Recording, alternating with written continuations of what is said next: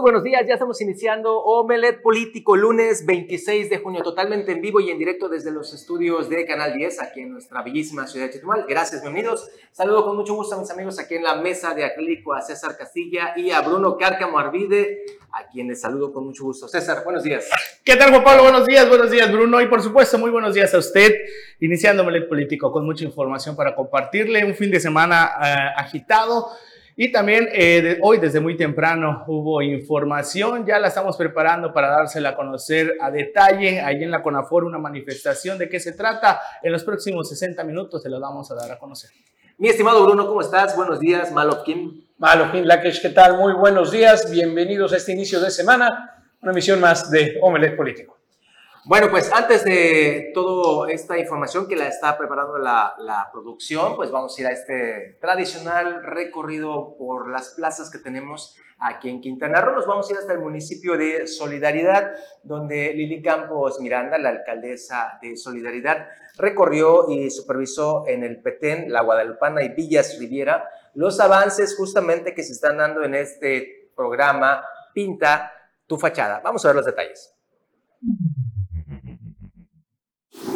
La presidenta municipal de Solidaridad, Lili Campos, recorrió y supervisó el Petén, la Guadalupana y Villas Riviera, los avances de la primera etapa del programa Pinta tu fachada, en donde se informó que a tan solo una semana y al corte de hoy ya suman 60 viviendas que renovaron su apariencia. Lili Campos recalcó que en estos días llegará más pintura con otra gama de colores, pues la idea es que los ciudadanos elijan la de su preferencia. Aparte de pintar las viviendas, se reforestan camellones, se llevan los cacharros, limpiamos calles y todo lo que permita ayudar y a contribuir a mejorar la vida de las familias, dijo la presidenta municipal. Informó que además de ver cómo se pinta la vivienda durante su cercanía con la gente, puede conocer el sentir de la ciudadanía. Ayudamos a las familias en respuesta a su confianza. El objetivo de este programa es que el entorno también se vea más bonito y que las familias solidarenses sean atendidas siempre de manera digna, comentó la munícipe. Notivisión. Y continuando con más eh, información en este recorrido, también el presidente de la Jugocopo, Renan Sánchez Tajonar, ha atendido estas solicitudes de atención a la salud precisamente ahí en la isla de Cozumel. El diputado por Cozumel, Renan Sánchez Tajonar, continúa su compromiso de escuchar y atender a los cozumeleños en nuevas audiencias en su casa de gestión, en las cuales se han abordado diversos temas, destacando los casos de Mayra Simé y José Pech. Doña Mayra se acercó a la casa de gestión en busca de apoyo para su hija Ariana, para que pueda recibir la atención médica necesaria. Don José también solicitó ser atendido debido a un problema respiratorio. Ambos ciudadanos compartieron la necesidad de contar con mejores servicios de salud. En respuesta a esas inquietudes, Renan Sánchez manifestó que es recurrente en sus reuniones y subrayó que en la Casa de Gestión han atendido la gran mayoría de solicitudes en materia de salud. Desde campaña me han dicho la urgente necesidad de brindar mejores servicios de salud, por eso aquí estamos buscando ayudar entre todos, es decir, recibimos muchos casos de atención médica, pero trabajamos en equipo, con muchas instituciones hemos logrado atenderlos, expresó Notivisión. Y en Felipe Carrillo Puerto inicia el segundo Festival Estatal de Atletismo Escolar. Con la de 14 clubes deportivos fue inaugurado el segundo Festival Estatal de Atletismo Escolar 2023, el cual organiza el grupo local Espartanos, mismos que se desarrolló en la unidad deportiva Chan Santa Cruz. A este acto inaugural acudieron autoridades estatales y municipales, encabezados por la titular del Consejo de la Juventud y el Deporte, Nadia Salazar Varela, en representación de la presidenta municipal, Mari Hernández. Este festival deportivo de pista y campos se desarrollaron viernes y sábado con participación activa de atletas de los municipios de Bacalar, Benito Juárez, Cozumel, José María Morelos, Puerto Morelos, Otompe Blanco, Tizimín, Yucatán y el estado de Puebla. El maestro Israel Chicampos, entrenador del grupo local, dijo que con este segundo festival deportivo de pista y campo se fortalecen los lazos de amistades entre los clubes deportivos de otras latitudes. Hizo una mención especial al señalar que este segundo festival deportivo se caracteriza por ser inclusivo ya que interviene un club deportivo del estado de Puebla en el que participan atletas con discapacidad. Notivisión. Y ahora nos vamos a ir hasta Isla Mujeres. Atenea Gómez Ricalde está impulsando justamente el desarrollo urbano ordenado, así como también que se respete el medio ambiente allá en Isla Mujeres. De aquí los pormenores. Con la finalidad de incentivar la participación ciudadana en la planeación del desarrollo urbano del municipio de Isla Mujeres. Se llevó a cabo la tercera mesa de trabajo del proceso de planeación del programa de desarrollo urbano del Centro de Población de Isla Mujeres en el Centro Comunitario de Ciudad Mujeres, zona continental. Para el gobierno municipal que encabeza la alcaldesa Tenea Gómez Ricaldi, impulsar un desarrollo urbano ordenado en el que se respete el medio ambiente y se genere bienestar compartido y prosperidad como lo establece el nuevo acuerdo por el bienestar y desarrollo que promueve la gobernadora Mara Lezama Espinosa es prioridad. En la tercera mesa de trabajo participaron integrantes de los colegios de arquitectos, ingenieros, peritos responsables de obra, desarrolladores, empresarios y asociaciones civiles. Notivisión.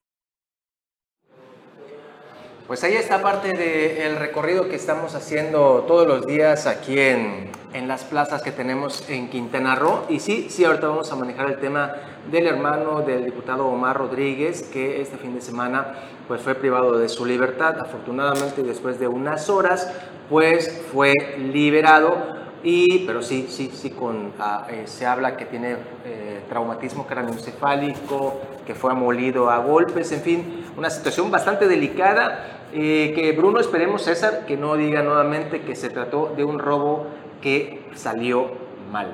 Como fue la versión del caso de Sergio Avilés de Menegui.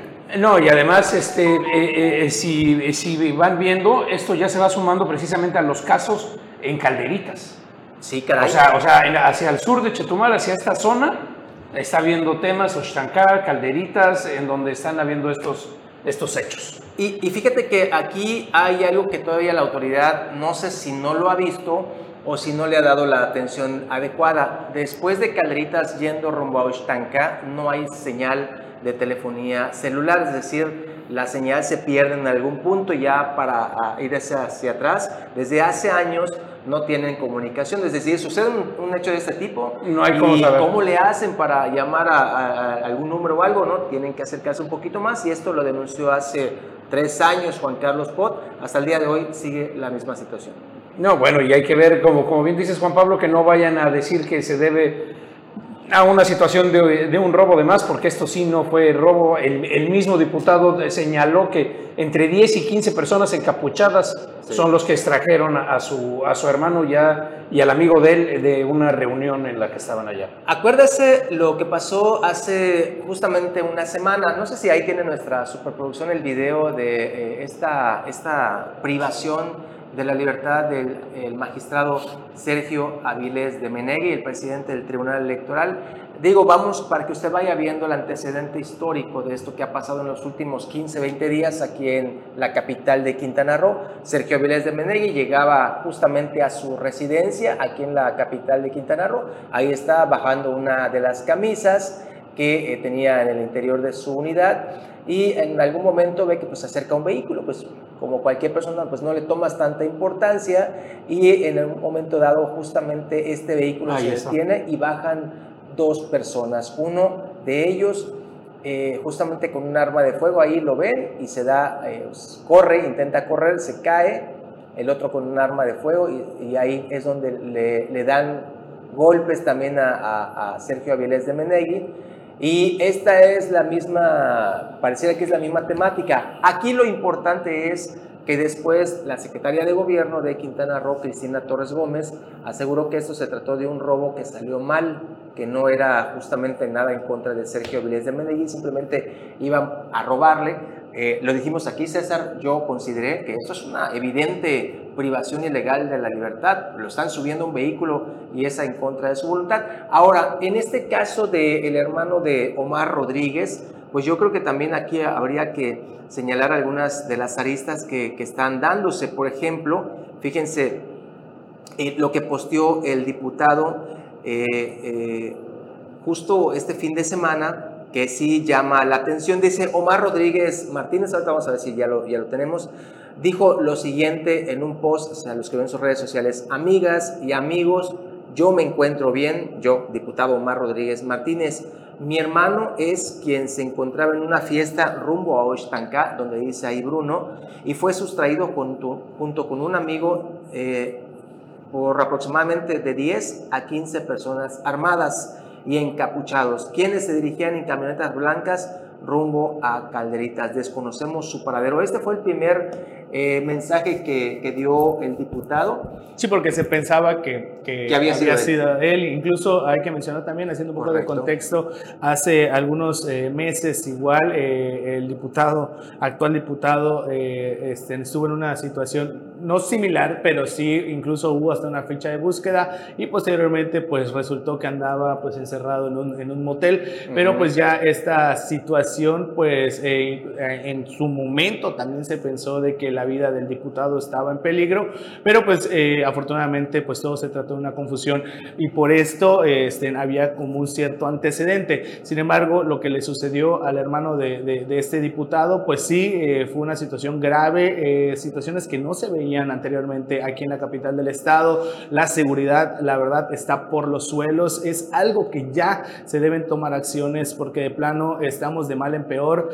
no hay una estrategia de prevención del delito, reacción para poder atender este tipo de... Reacción, Eso es lo que porque el camino de Oaxaca Calderitas es uno. Es uno, y, no, hay, no hay otra entrada, y, solo es una entrada, una salida. Pero al momento de, hacer un llamado, hacer este ya eh, tan trillado código rojo que de plano solo sirve para, para incluso solo gastar combustible porque realmente no hacen absolutamente nada, no hay resultados al momento de, de hacer este tipo de operativos porque lo único que se hace es toda la faramaya, todo ese circo que se hace, que al final de cuentas la... Eh, coordinación entre los cuerpos de seguridad pues no dan un resultado positivo. Hemos visto que al final eh, eh, las personas son liberadas, no que sean rescatadas en el tema de, del magistrado. El magistrado lo soltaron después de que le dieron una golpiza. Afortunadamente su vida pues no está en peligro por, por los golpes que, que, recibió, pero sí la amenaza pues ahí está. Al final de cuentas él, él es el único que sabe realmente qué fue lo que le dijeron, qué el motivo por el cual lo levantaron y en esta ocasión con el hermano del diputado, pues también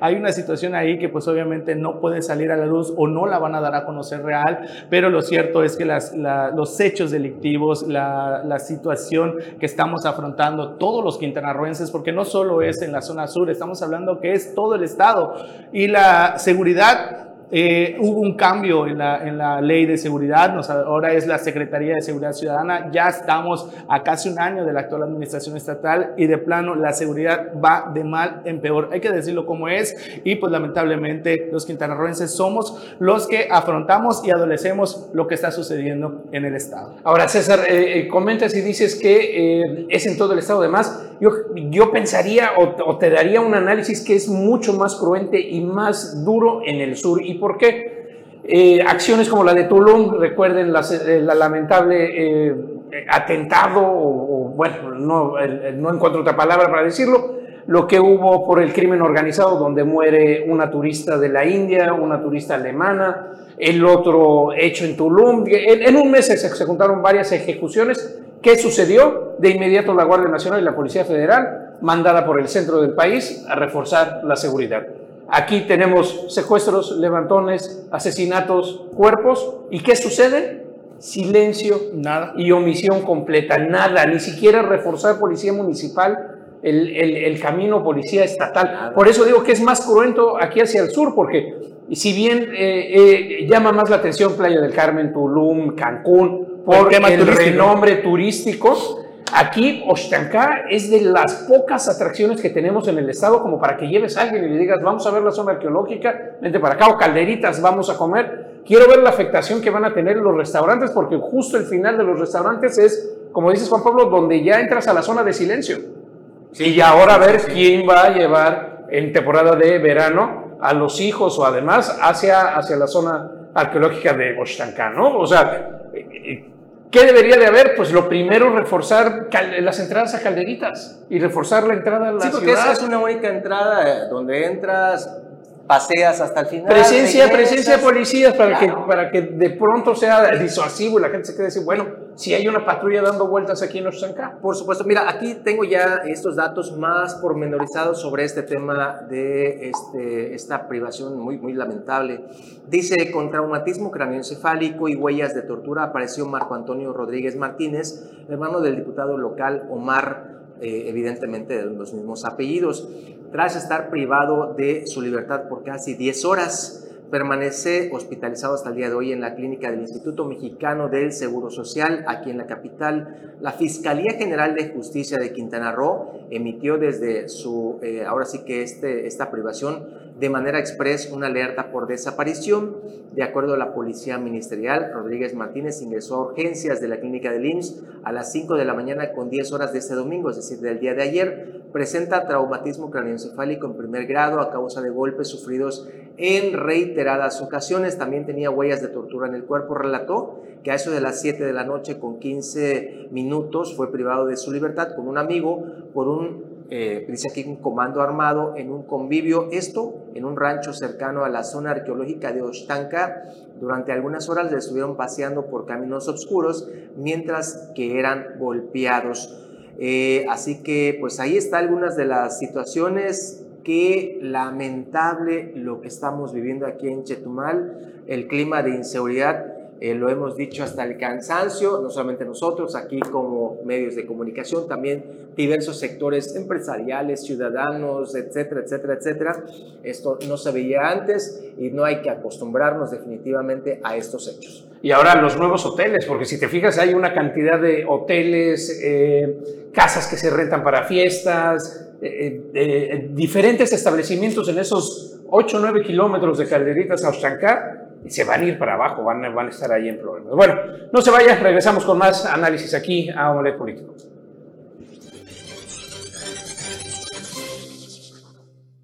Ya estamos de regreso aquí en Omelet Político y se integra a la mesa de aquí con mi amigo el profe de la información, Anuar Model, a quien saludo con mucho gusto. ¿Cómo estás, Anuar? Mi estimado Juan Pablo, ¿qué tal? Buenos días. Bruno, qué bueno que estás de vuelta. Mi estimado César, buen día, buen día a todo el público Omelet Político. Bueno, y continuando con más información, el día de ayer, eh, en punto de las, 10 de las 10 de la mañana, hubo una conferencia de prensa en un conocido restaurante ahí en el Boulevard Bahía, donde ya fue presentada la comisión que se encargará de todos los trabajos eh, de aplazamiento a huelga para los trabajadores sindicalizados y administrativos de la Universidad, Universidad Autónoma de Quintana Roo. Vemos en pantalla a Mario Vargas Paredes, quien es el secretario general de este sindicato de trabajadores, quienes pues ya iniciaron pues desde el día de ayer con estas, eh, este movimiento que eh, el día de hoy iniciará ya también el primer paro eh, de aproximadamente media hora, es lo que él mencionó, un paro de labores y con manifestación a las afueras de las oficinas de la rectoría de esta universidad. El primer movimiento va a ser aquí en Chetumal y posteriormente el objetivo es de que todas las eh, demás plazas en el estado pues también vayan con estos movimientos de protesta. Es eh, hay que mencionar que la huelga ya va a estar con, los, con los procedimientos ante la Secretaría de Trabajo y Previsión Social y es muy probable que ya se eh, concrete en unas dos a tres semanas, precisamente en el tiempo en el que posiblemente ya se dé lo que es el cambio de rector. Estas eh, manifestaciones o estos paros o estos movimientos se dan luego de que no se han cumplido con algunos... Eh, acuerdos que se han dado a nivel nacional, que es entre ellos o el principal, el aumento al salario de los trabajadores en un 4%. El secretario mencionaba que de todas las, universidades públicas a nivel eh, país, solo Quintana Roo es la única en la que no se ha cumplido con este incremento salarial que ha sido pues un acuerdo a nivel nacional. Tuvimos la oportunidad de, el día de ayer de entrevistar al secretario general Mario Vargas Paredes para que nos dé un poco más de detalles de qué es lo que está ocurriendo y la situación que están afrontando y lo que piensan hacer en próximos días, bueno, que prácticamente iniciaría el día de hoy estos movimientos. Vamos a escuchar y ver. Siendo un movimiento por capricho, sino es por una necesidad de respeto a nuestros derechos laborales. Y también estamos iniciando estos movimientos para que eh, en la parte legal empecemos a satisfacer los requisitos que nos solicita la, la Secretaría del Trabajo para hacer el emplazamiento a huelga. Va a ser un paro muy eh, breve, pero es precisamente para que nuestros compañeros eh, sindicalizados empiecen a tomar nota y empiecen a movilizarse para movimientos mayores, que pueden ser de dos horas, de mediodía, en fin, de manera que no vayamos a, a enfrentar a las autoridades con el pretexto de que estamos faltando a nuestro trabajo. es una advertencia también para la autoridad universitaria que se debe preparar para que eh, esos movimientos que seguramente van a alterar la vida al interior de la universidad, transcurran con tranquilidad, con tolerancia y que no vayamos a sufrir ninguna represalia. Otro de los temas también que pues ellos están solicitando es lo que es la, la revisión del contrato colectivo del trabajo que lleva pendiente ya varios meses, también la aprobación del reglamento de personal administrativo pendiente desde hace 32 años, donde pues ellos mencionan que esta revisión a este reglamento es lo que ha permitido que todos los rectores que ingresan, incluso en su momento también ellos señalaban directamente a Ángel Rivero Palomo, que en su administración fue uno de los rectores que engrosó la nómina hasta de más de 130 a 160 trabajadores que tenían incluso hasta eh, estos sueldos estratosféricos, incluso hablaba de hasta 80 mil pesos mensuales. Entonces es muy necesario, ellos mencionaban que ya haya una, revisión a este reglamento del personal administrativo. Otro de los temas que mencionaron es de que también estos movimientos van a estar respaldados por 35 sindicatos de universidades de todo el país, quienes van a sumarse a estos eh, movimientos que van a haber en Quintana Roo mencionaron directamente al rector eh, Francisco López Mena, quien no ha tenido la voluntad para poder acabar con esta situación, porque ellos aseguran que el dinero destinado para el incremento de sus salarios ya fue eh, prácticamente recibido por el Estado a través de la CEFIPLAN y la CEFIPLAN ya lo ha eh, pues prácticamente destinado a lo que es la universidad y la falta de voluntad por parte de las autoridades que son obviamente presididas por Francisco López Mena, pues es lo que les ha afectado directamente a los trabajadores. Pues vaya tema, ¿eh? A, dos semanas y a, a todo este cambio de rectoría. Así es, y, se va a ver afectado prácticamente lo que es la transición de este de, rector o rectora que va a, tomar las riendas de la universidad o la máxima casa de estudios del Estado, pero también va a verse afectado muy probable lo que es el inicio del próximo ciclo escolar eh, eh, verano-invierno, este, del próximo 2023-2024 y que pues también eh, se va a afectar a toda la, lo que es el grueso estudiantil. Nada más que hay un detalle Digo, también hay que ver lo que comentamos aquí la semana pasada. Eh, este tema no es nuevo. Habla Mario Vargas Paredes, a quien le enviamos un saludo, de que hay un incumplimiento de un acuerdo por varios tiempos y demás. Antes de que iniciara el proceso de, de cambio de rector, no habíamos escuchado ningún posicionamiento, ni ningún movimiento, nada del Sindicato Autónomo de la Universidad de Quintana Roo. Es más, parecía que entre el Saucro y la Rectoría había miel sobre, miel sobre hojuelas, completa armonía, eh, cero agresiones, o sea, paz absoluta, eran aliados, andaban de la mano. Casualmente, ahora que empieza el proceso de eh, definición de quién ocupará la rectoría, después de que termine López Mena, pues se vuelve combativo el sindicato. Digo, no quiero pensar que tenga que ver también con temas políticos de que quieran incidir en, la, en, la, determinación del rector, pero sí me parece extraño el timing, por decirlo menos, ¿no? No, bueno, y es una bomba para, la, para el rector entrante, porque ni siquiera... A menos, que, acuérdate que el Saucro tiene dos fichitas para ah, rectores. Ahí está. Sí, tiene dos fichitas. Como las corcholatas. Si entra este rector, nosotros no tenemos problema, ni huelga, ni, nada. ¿no? Sí, sigue adelante, se acaba todo. interesante. Bueno, y hablando de información del tren Maya, pasando para eh, eh, temas federales aquí en el estado, pues resulta que acaban de eh, eh, expropiar 15 mil hectáreas en lo que es la biosfera de Calakmul, precisamente en el tramo que va de, Campeche hacia eh, Tabasco, Chiapas. Son 15 mil hectáreas y también pasan por la biosfera, por la reserva de la biosfera de Calakmul, entonces se necesitan mayores estudios, mayores temas. Y un apartado bien interesante ahí, aparte del lamentable hecho, bueno, tendríamos que ir primero con el lamentable hecho de el ataque otra vez, eh, delincuencia en el Estado, la violencia a todo lo que da y atacan a unos trabajadores en el tramo entre Tulum y Carrillo Puerto, trabajadores del tramo 6. Y de nuevo, Juan Pablo, ahí está, por eso decía yo lo cruento que es para el sur. De inmediato está hablando el presidente de que se tiene que atender y ya está mandando reforzar con Guardia Nacional. Y aquí todo lo que nos sucede en el sur, nunca llegamos a ningún lado ni a que, ni a que se refuerce la situación. Se está buscando qué fue lo que sucedió. Hay versiones por todos lados, están muy encontradas, está muy, muy revuelto todavía, no hay como una versión más clara. Pero que son balinazos, ¿no? Ya, pero ya, ya está detenido.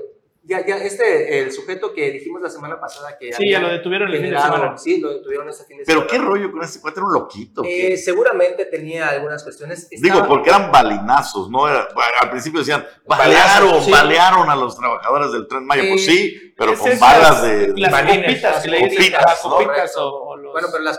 Diablos de manejan. exacto. Pero si, si por ejemplo te pega en el ojo, sí No, te Claro, claro, sí, pero no, es no es un arma de fuego tampoco, Ajá. ¿no? Es, es a Sí, presión. no es una trabaja. 38, ¿no? No, no, no es una bala, ¿no? No. Pero bueno, que la agresión y la violencia está ahí, está ahí.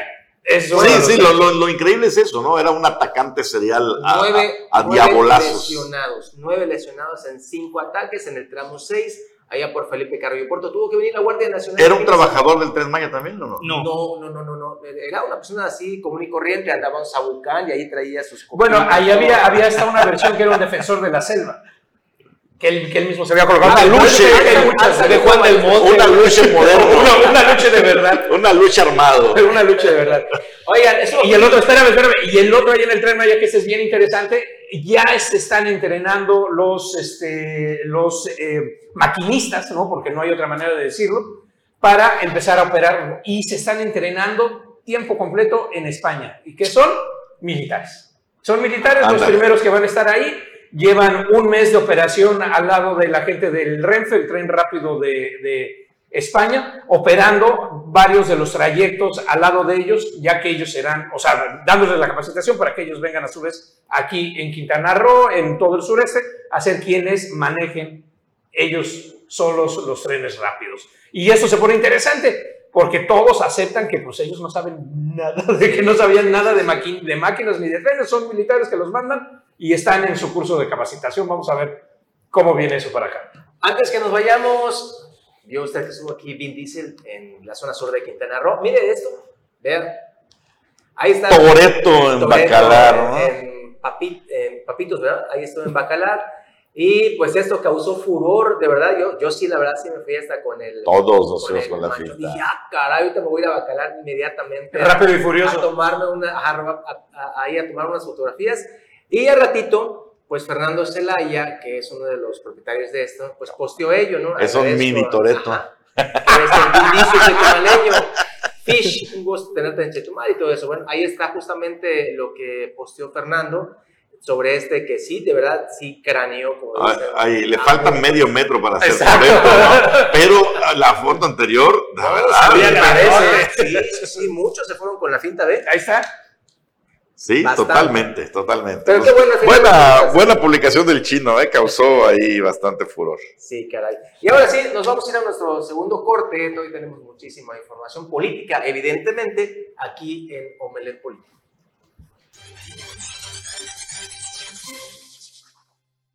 Estamos de regreso aquí a Omelet Político y continuando con más información, les comentábamos al inicio del programa que desde muy temprano estuvo muy movido este inicio de semana.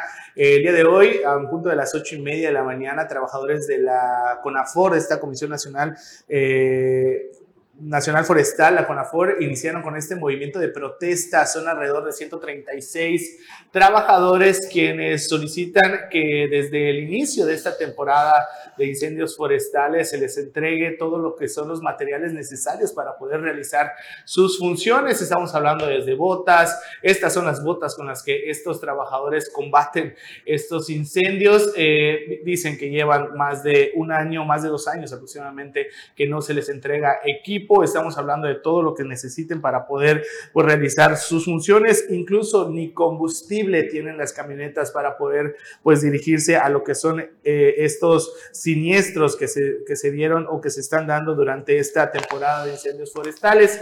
Otras de las exigencias son que pues también las camionetas no tienen el mantenimiento necesario. Incluso ellos han tenido que eh, sacar de su bolsa para poder adquirir lo que es el equipo. Estamos hablando desde picos, palas y demás herramientas para poder eh, realizar su trabajo. Estas imágenes fueron desde hace, un momento, ahí a las afueras de, la, eh, de esta eh, oficinas de la CONAFOR, aquí en la capital del estado. Es un plantón ya definitivo, aseguran los trabajadores que no van a esperar más.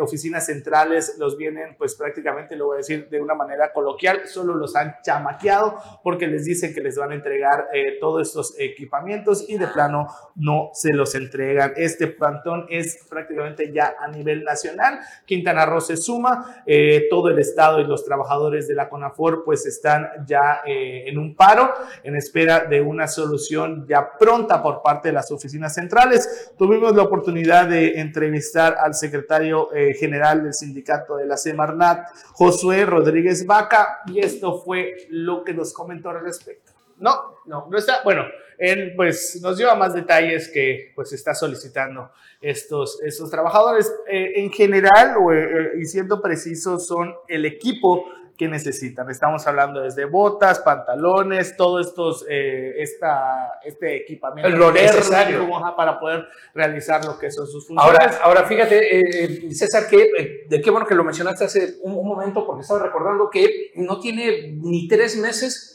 que el gobierno federal anunció precisamente equipo para los guardabosques, la gente de la CONAFOR, gente de todo esto. Entonces, de nuevo, otra vez la administración o algo está pasando en Quintana Roo. Quién sabe cuál es el tema, pero es como sistemático que la federación manda apoyo, manda dinero, manda cosas y algo está sucediendo eh, a nivel estatal que no llega ese dinero, ese equipo, ese, el secretario mencionaba que son alrededor de o un poco más de 100 millones de pesos lo que se está destinando para todo el país, obviamente, para lo que es equipamiento para estos combatientes. Eh, pero eh, el dinero, pues de plano no se está, no se está ejerciendo e incluso lo que, lo que, lo poco que han recibido, ellos mencionan que la adquisición, por decir, de esas playeras, porque si vemos, hay, hay algunos que tienen solo las playeras, estas tipo de eh, cuello circular, son las playeras que se les han entregado a los que han interesado, ajá, estas verdes, pero estas, estas son las prácticamente, digamos que nuevas, pero él menciona que los precios eh, de adquisición de estas playeras o estos uniformes de plano son precios estratosféricos, que de plano no son pues reales de acuerdo a lo que pues eh, cuesta esta playera en el mercado, ¿no? Entonces hay ahí un posible desvío de recursos. Y una de las cosas importantes que también él menciona es de que también el gobierno federal pues está destinando los recursos que tienen para otro tipo de obras, otro tipo de proyectos, descuidando también lo que son temas prioritarios como es el combate a los incendios forestales y hablando también en general los temas también de salud, que también hizo énfasis en ello, que también son uno de los temas que también nos están atendiendo a través del gobierno federal. Ya tenemos la, la entrevista, vamos a escuchar qué fue lo que nos dijo el secretario general de este sindicato. Pues desafortunadamente la, la, la, este, atención a nuestra agenda de trabajo y minuta que hemos planteado con la autoridad en meses pasados, ¿sí? Esto también te arrastrando en un paro nacional que se dio en enero para que se nos entregaran las prendas de protección, es, es por ello, ¿sí? Eh, no, tenemos varios puntos. Es, es, las prendas de protección y todo lo que implican 13 puntos que tenemos en, en, la, en esta minuta. Sí, que va desde, desde, el, desde lo, el mantenimiento de los vehículos, el parque vehicular, el, el desabasto de, de, gasolina, sí, eh, las prendas de protección, como ya se le dice, equipo, equipo de, de trabajo que es GPS, motosierras, limas, machetes, todo ello. Entonces no se ha entregado todo esto. Sí, este, tenemos una minuta donde teníamos este, fechas para entregas de todo esto y no se ha cumplido. Entonces a nivel nacional también está, está todo el paro porque en cada una de las secciones se ha llevado ajenas de trabajo minutas y no se le ha tenido la atención correspondiente. Yo llevo, yo llevo tres videoconferencias con oficinas centrales, ¿sí? donde me prometen que hay un, hay un trámite, hay un proceso, pero no vemos ningún resultado. Pues ahí está, eso es eh, prácticamente en términos generales lo que, lo que están solicitando. El paro, pues no hay una fecha para poder este, decir que va a ser levantado. Van a esperar que oficinas centrales pues se comunique con ellos. Él mencionaba tres videoconferencias en las que prácticamente les han dicho que sí, que sí, que sí, y de plano no les han cumplido. Donde también se armó el, eh, armó el zafarrancho brutal fue allá en Playa del Carmen, también este fin de semana.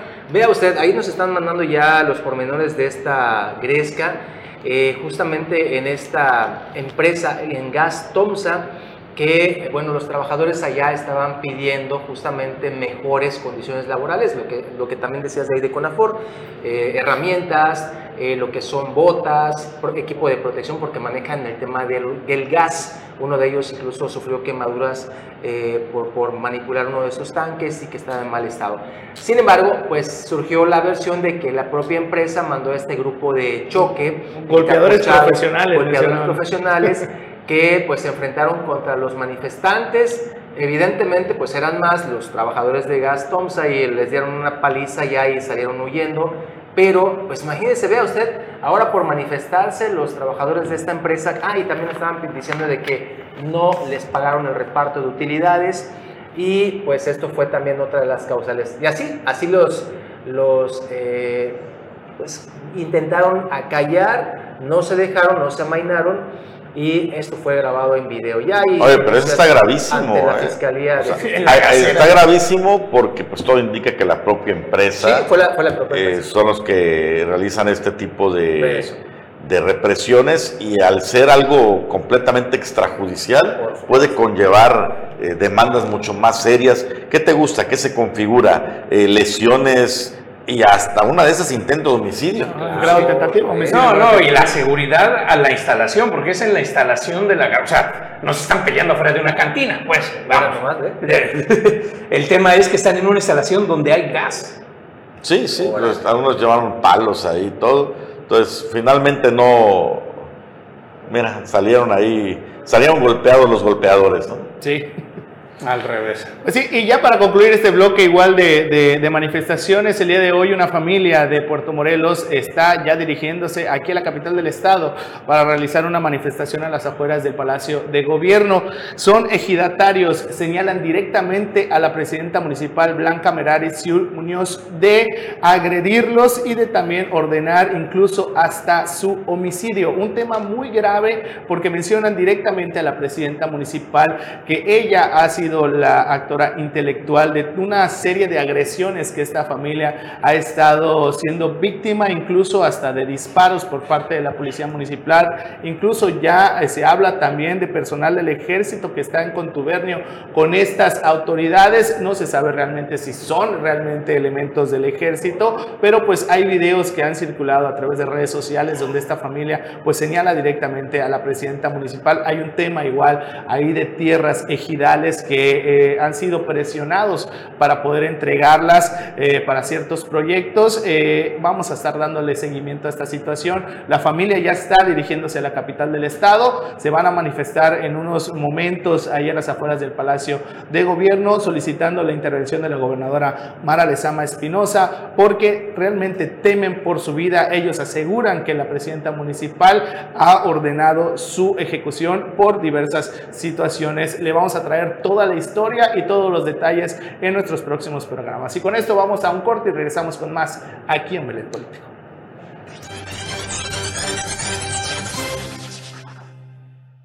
Ya estamos de regreso aquí en la recta final de Omelet Político y hoy un día triste para todo el pueblo maya, ya que uno de los generales, precisamente el jefe de los Kruzov, eh, José Isabel Zulub Sima, eh, falleció a los 86 años el día de ayer. Ahí lo ven al lado derecho, esto es precisamente cuando se le entrega el bastón de mando de varios de los pueblos originarios de México al presidente López Obrador.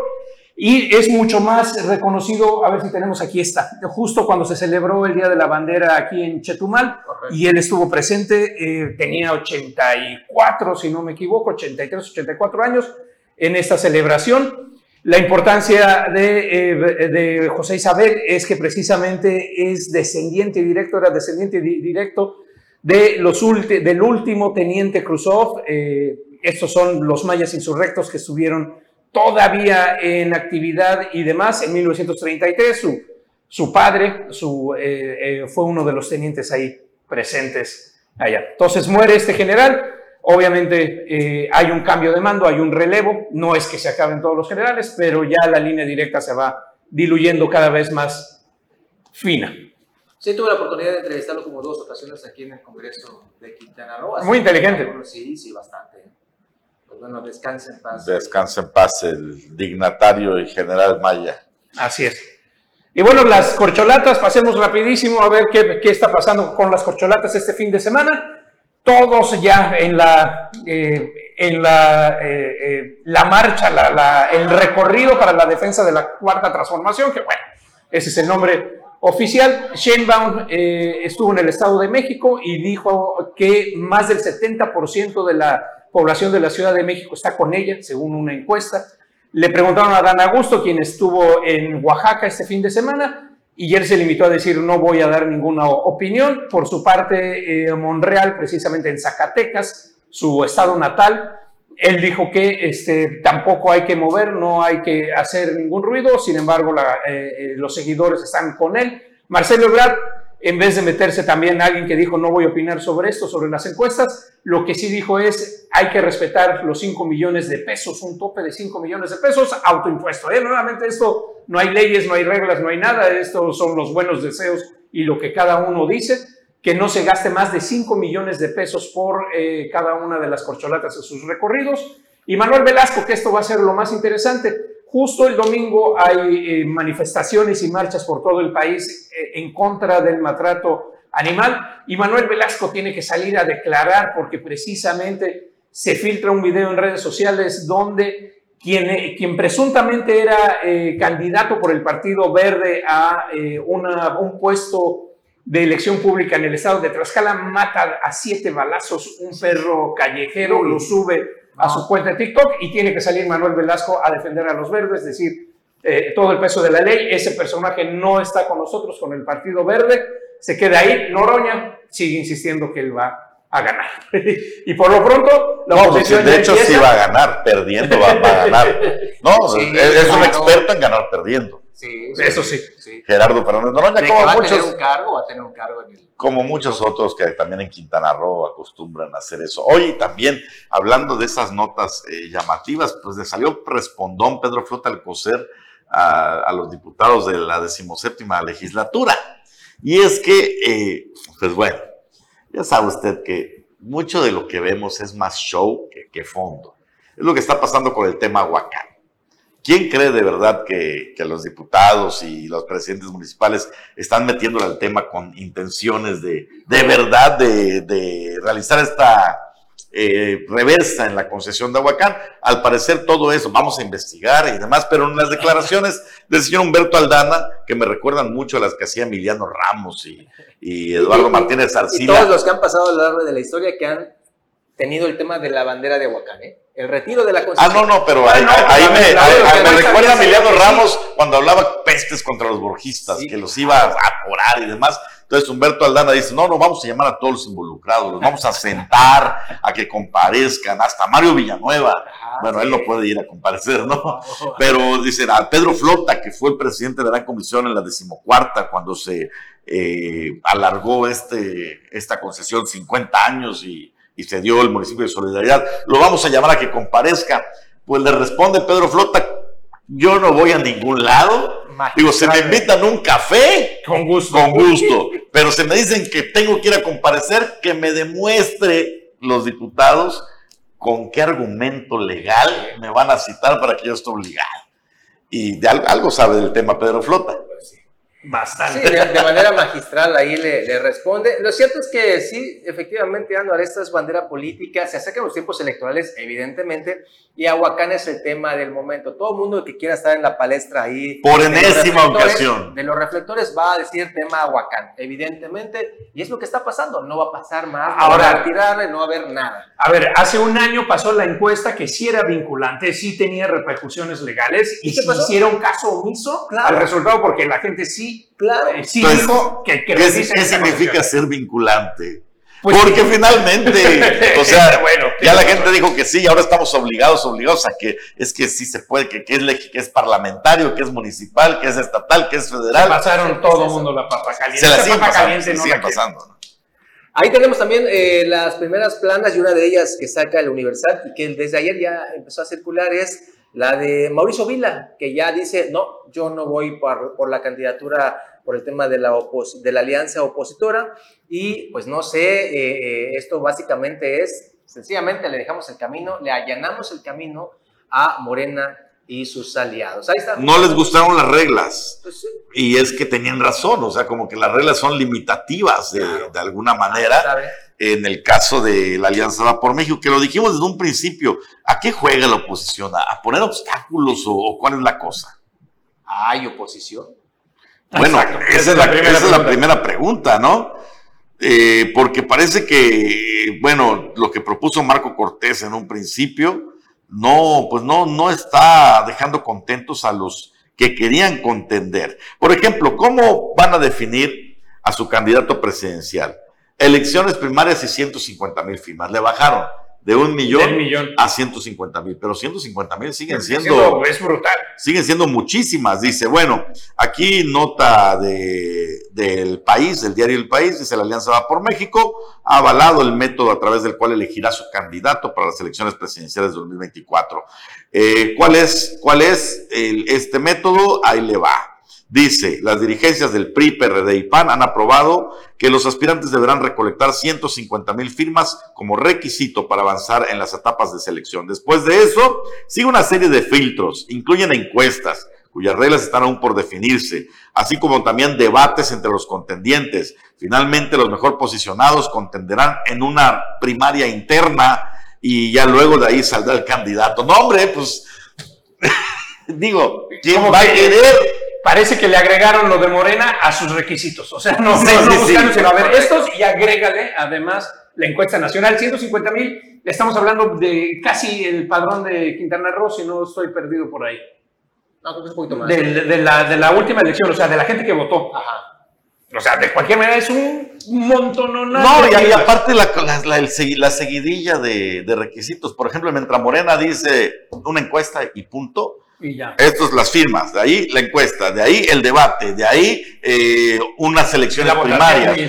bueno, están llevándolo al extremo del cansancio y pues a varios ya no les gustó y dijeron, así no, así no jugamos. No, y además de que no tienen los 5 millones de pesos, Ese, es otro de los grandes detalles, a ver cómo le van a hacer. Eso es lo principal. Pues ya llegamos al final de esta emisión del lunes de Omelet Político. Gracias por habernos acompañado. Nos, nos vemos mañana ah, por aquí. antes nada más nos envían esta imagen de justamente la red inmobiliaria y de despojo que se está tejiendo desde hace muchos años aquí en Quintana Roo. A ver si la tienes, producción, ahí sale en portada el embajador de eh, México en Canadá. Está muy interesante este, este artículo que se publica el día de hoy y nos lo acaban de mandar, de verdad, gracias a nuestra producción que se puso las pilas. Y con ello cerramos Omelet Político. Nos vemos el día de mañana. Muy buenos días a todos. Hasta mañana.